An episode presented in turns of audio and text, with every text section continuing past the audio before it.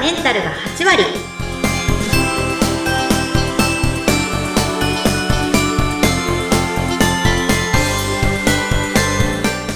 いらっしゃいませ。キッカの旅子先生です。インタビュアーの土井さとみです。どうぞよろしくお願いいたします。女性のための頭皮改善サロン、フェムケアサロン、キッカの旅子先生が、頭皮と心と体のお話を悩める女性の皆さんにお届けして、あなたをまるっと元気にしてくれる、そんな番組です。旅子先生のサロンを訪れるお客様の中には、本当は薄毛やそして頭皮トラブルが存在しないという方がなんといらっしゃるそうです ね。えっと、要はもう全くなんともない。もう、張り腰ばっちりあって、完璧すごい完璧っていう方も確かにいらっしゃって、ええまあ、ちょっとちょっと頭皮環境がとかそういうのはありますけど、はい。まあ、最初、えーなんで相談しに来たのかなって思うぐらいのコンディションなんですが、はい。でも、まあ、そんなにね、気軽に来るような場所ではないので、ご本人にとっては深刻なんだろうなと思ってお話を聞いたりしています。そうなんですか。まあ、ご本人にとっては、ああ、私の頭皮環境というか、うわあ、す薄毛な気がするわーって、こう、鏡なり何なり見てね、何か思うところがあっていらっしゃるんですもんね。そうですね。まあ、やっぱりすごく気に、とにかく気になる、気になる。うん、ご相談から始まるんですけどう、ーん。そういう方には実はパターンがあるんですよ。パターン。ええどんなパターンですかお聞かせください。はい、やりがちな行動なんですけど、はい。一番多いのが、毎日髪の毛をかき分けて、ハゲてないかチェックして、でも見すぎて基準がわかんなくなってるんですよ。ああ。いないですかね。 どうですか お聞きの皆さんの中に、毎日毎日髪の毛かき分けて鏡とに、にらめっこしてる方いらっしゃらないですかどうですかドキーンとなった 方、いらっしゃらないですかまあ、あの、特に、あの、後ろはちょっと見づらいんですけど、うんと前髪をかき上げて、なんて言うんだろう、M 字のところっていうんですかね。そうですね。はいはい。生え際ですよね。そうですね。生え際ってちょっと細いので、あ、そうなんですかそうなんです。あの、もともと細いんですよね。生え際の部分っていうのは。うんで、それを毎日こうめくってると、あれなんかって思っちゃうんですよ。どうしても。なぜあかというと、気になる前は書き分けてそんなとこ見てなかったはずなんですよ。ー見てない。そう、見てないところを急に意識して見始めて、で、最後薄いんだかどうなんだかわかんなくなっちゃって、あーとにかくここがっていうことから始まる。で、気になり始めるとね、ちょっとまずい気がしてきちゃったりするんでしょうね。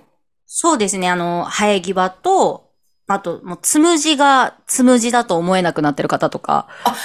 つむじってあれですよね。頭はの、いまあ、大体の人は頭頂部分あたりに、こ、はいううずうずうずってなっていて、そこのところはまあ、髪うずうずってなってますから、薄いというか、髪の分量少ないですもんね。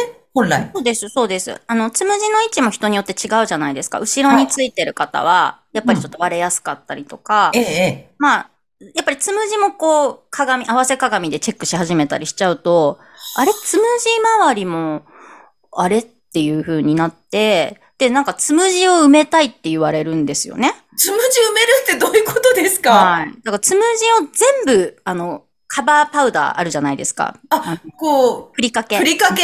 はい。よくふ言うりか、よく言うふりかけ。あれでも気に、あまりにも気にして、つむじを埋めちゃう人がいるんですよ。ふりかふりかけで埋めちゃってけで、、うんうん。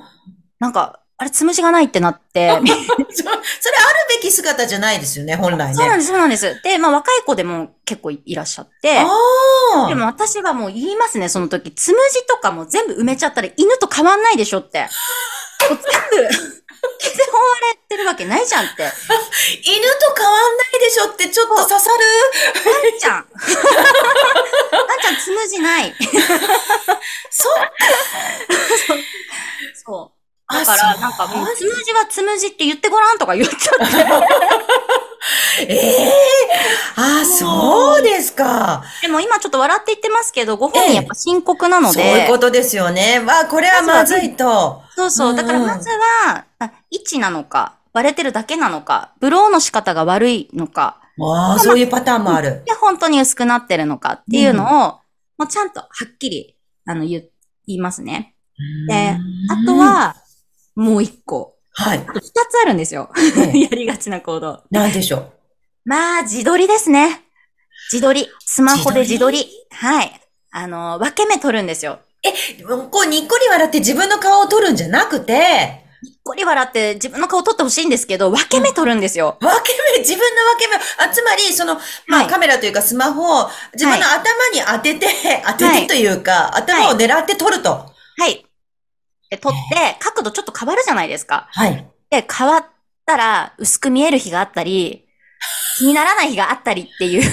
だって光の当て方とかもありますよね。そうです、そうです。もう蛍光灯の下とかに行けば光るっていうし、もう、なんか、とにかく自撮りで余計こう、追い込んじゃってる行動をしてますね。あーそれせっせせっせと撮って、例えば、その写真がね、溜まっていきますね。カメラロールの中にたくさん自分のこう、頭皮の写真が並んでいくわけですよね。うん、うん、うん。で、そうすると、今日の頭皮と、何日前の頭皮と比べると、ははいあ、ドキッとかしたりするわけですね。そうなんですよ。昨日今日で変わんないからって言ってる んですけど、変わるって言ってて、で、まあ、あ、その、まあ、自撮りの角度のね、話とか、まあ、私がじゃあ、しっかりとした角度で撮ると、あれなんか私全然じゃんっていう人もいますし、うーん。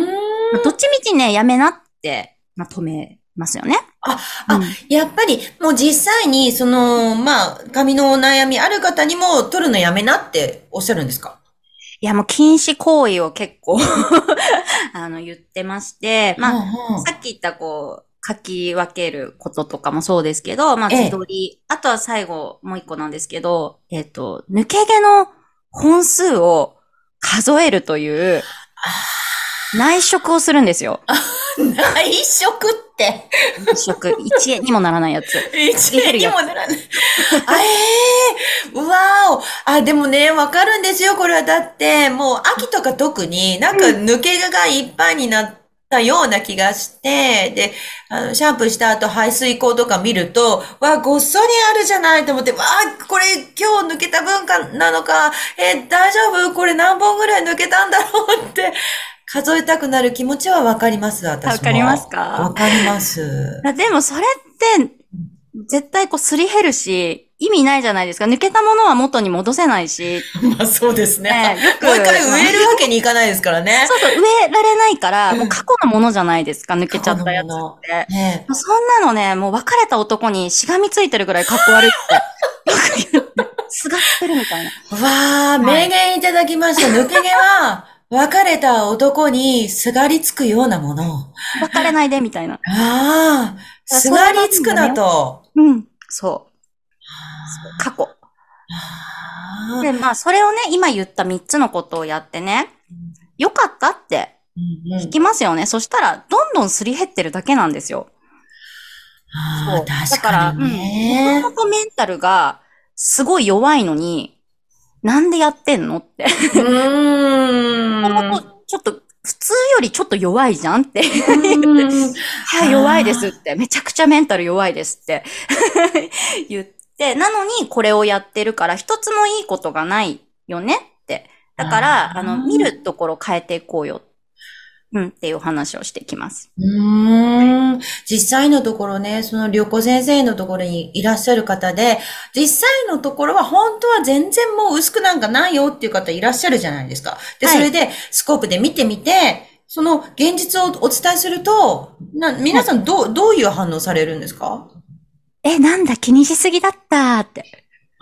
笑っちて。ゃ、笑っちゃうみたいな。やだ、あー恥ずかしいっていう方もいらっしゃいますし、あとは別にやる、やるべきことっていうのをきちんと伝えてあげれば、あの、あ、わかりましたって。やっぱり、な、何したらいいかわからないっていうのうんうがんうん。一番不安なので、一回その気持ちも含め全部整理してあげる。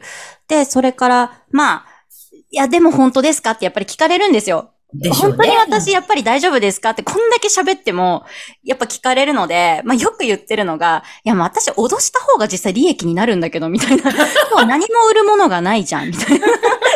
何のメリットもないわっていう。わ、すごい。もう、その言葉、すごく私刺さります よ。なんかか、買いましょうかみたいな感じになっちゃってるんですもんね。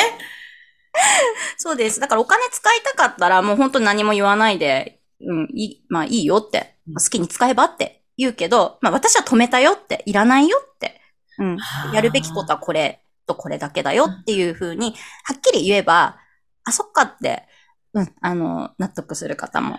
あーもうなんかね、旅子先生がそのいらっしゃるお客様のことを思って愛情たっぷりに接してらっしゃるっていうのが今日のお話ですごく感じました。ありがとうございまありす。がとうございます。そろそろお時間になりました。今日は気のせい、気のしすぎっていうお話ですね。